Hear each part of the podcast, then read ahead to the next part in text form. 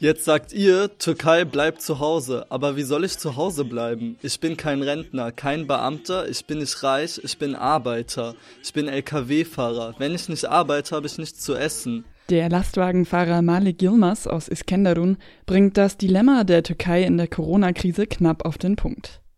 Einerseits muss das Land auf seine hohe Infektionsrate reagieren. Die Türkei steht auf Platz 8 der am stärksten betroffenen Länder. Und das sind nur die offiziellen Zahlen.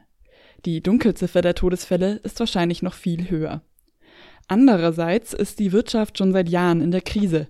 Die Folgen eines allgemeinen Stillstands wären gewaltig.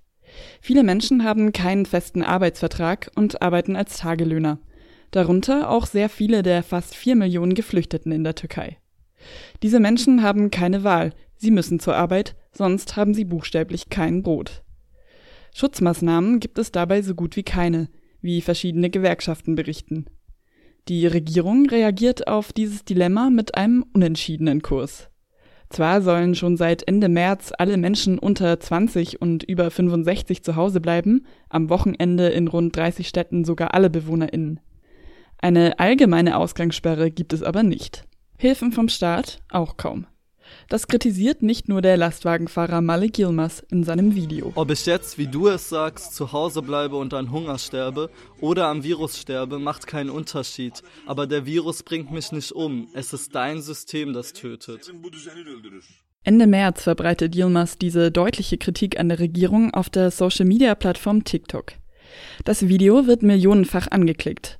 Doch schon kurz darauf schaltet sich der Innenminister der Türkei ein. Can Dündar, ein bekannter türkischer Journalist, der inzwischen im Exil in Berlin lebt, kommentiert das in einer Videobotschaft so.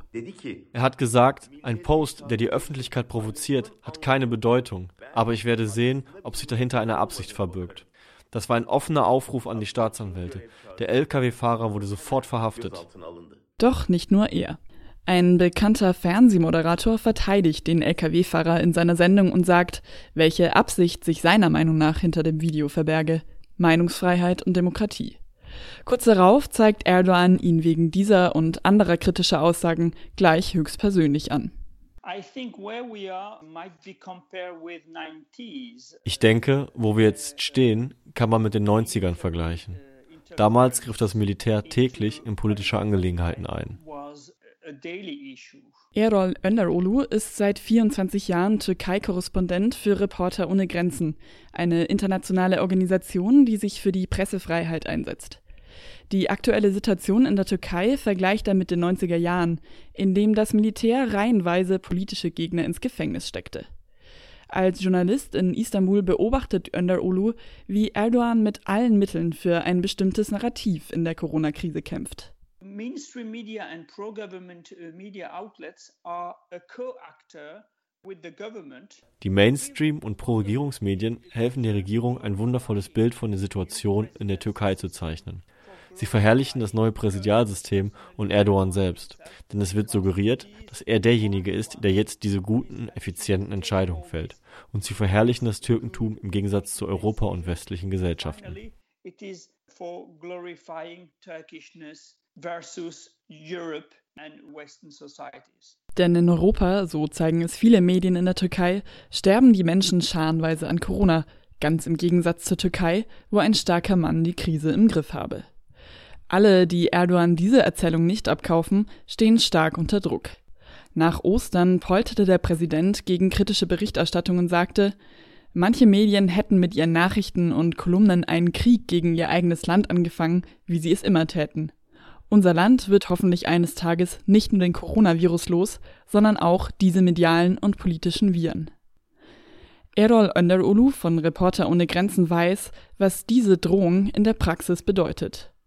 Auch wenn er nach zwei Anklagen wegen seiner journalistischen Arbeit mit seiner Kritik an der Regierung vorsichtig ist.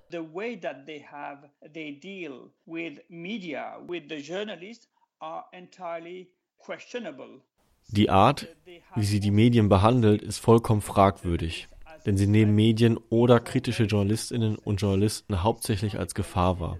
Es ist kein Zufall, dass in den ersten beiden Wochen der Pandemie mehr als ein Dutzend Lokaljournalisten verhaftet wurden.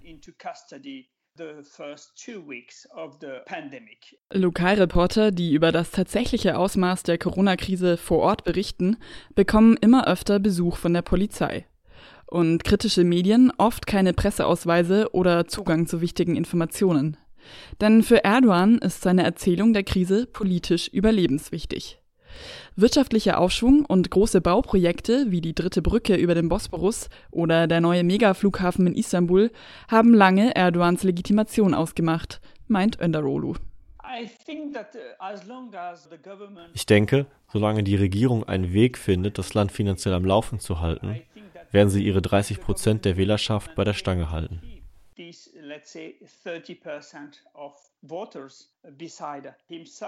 Deswegen tut die Regierung alles, um die Wirtschaft nicht zu stark zu gefährden. Dabei hört sie weder auf den türkischen Ärzteverband, der eine allgemeine Kontaktsperre fordert, noch auf die Opposition. Im Gegenteil, Erdogan nutzt die Krise, um seine politischen Gegner zu schwächen, gerade in der Kommunalpolitik. Viele kurdisch geprägten Städte stehen schon länger unter Zwangsverwaltung der Regierungspartei und Anfang März wurden erneut BürgermeisterInnen der pro-kurdischen linken Partei HDP abgesetzt. Vor allem aber versucht der Präsident, die beliebten Bürgermeister von Istanbul und Izmir klein zu halten. Die sind beide Mitglieder der größten Oppositionspartei CHP. Corona trifft Istanbul und Izmir besonders hart und so haben die beiden Bürgermeister schon im März schnell reagiert. Zum Beispiel mit einer Spendenkampagne für besonders Betroffene. Die hat das Innenministerium aber eingefroren. Man wolle keinen Staat im Staate, hieß es. Stattdessen hat die Regierung ihre eigene Spendenkampagne gestartet. Bis bize yeteriz Türkien. Wir sind uns selbst genug, meine Türkei, heißt die Kampagne. Inzwischen sind umgerechnet rund 245 Millionen Euro zusammengekommen. Es gab allerdings Berichte, dass Unternehmen, die der Regierungspartei AKP nahestehen, ihre Angestellten zu einer Spende gedrängt haben. Die Regierung reagiert auf Corona also mit Nationalismus und Druck auf die Oppositionsparteien. Die Krise ist aber auch eine willkommene Möglichkeit für Erdogan, um andere GegnerInnen loszuwerden. So hat das Parlament eine Gesetzesänderung beschlossen, um Haftstrafen zu reduzieren und die Gefängnisse zu entlasten. Rund 90.000 Menschen konnten so die Haft verlassen, die zum Beispiel wegen Diebstahl, sexueller Gewalt oder organisierter Kriminalität in Haft waren. Darunter auch bekannte Mafiabosse, für die sich der Koalitionspartner der Regierungspartei schon lange eingesetzt hat, die rechtsextreme MHP. Zurück bleiben die politischen Gefangenen, JournalistInnen, kurdische und MenschenrechtsaktivistInnen und OppositionspolitikerInnen. Ich denke, diese Gesetzesänderung ist ein klares Amnestiegesetz. Sie hat nichts damit zu tun, Menschen in den Gefängnissen vor dem Coronavirus zu schützen. Deswegen sind politische Gefangene und JournalistInnen, die unter den Antiterrorgesetzen verurteilt wurden, von der Gesetzesänderung ausgenommen. Die türkischen Antiterrorgesetze sind höchst fragwürdig und eine der Hauptwaffen des Regimes, um politische GegnerInnen einzusperren. So sitzen in den Gefängnissen jetzt noch Menschen wie der ehemalige Vorsitzende der kurdischen HDP, Selahattin Demirtas. Außerdem über 100 JournalistInnen und auch viele ältere Menschen, die wegen ihrer Nähe zur religiösen Gülen-Bewegung angeklagt wurden. Die macht Erdogan für den Putschversuch vor vier Jahren verantwortlich. Die Regierung sagt, sie hätte die gesundheitliche Lage in den Gefängnissen im Griff. Wer anderes behauptet, wie etwa ein Politiker der HDP aus Ankara, wird oft selbst verhaftet. Das Regime versucht also mit allen Mitteln, seine Macht weiter auszubauen und durch die Corona-Krise zu kommen. Ob ihm das gelingt, hängt wohl viel von der wirtschaftlichen Entwicklung ab und davon, ob die Menschen in der Türkei die Erzählung vom starken Mann akzeptieren. Erol Önderulu hat den Eindruck, dass sich da gerade etwas verändert. Die ganze Situation hat ein Gutes. Immer mehr Menschen realisieren, wie wichtig kritische Stimmen in der Türkei sind. 85 Prozent der Mainstream-Medien werden direkt oder indirekt von der Regierung kontrolliert. Aber langsam verstehen die Menschen jetzt besser, wie wichtig es ist, dass ihre Stimme repräsentiert wird, dass man ihre täglichen Probleme in kritischen Medien abbildet. Viele Menschen in der Türkei haben neue Gewohnheiten entwickelt. Sie nutzen neue Online-Nachrichtenportale, anstatt regierungstreues Fernsehen zu schauen, wo die Probleme verherrlicht werden.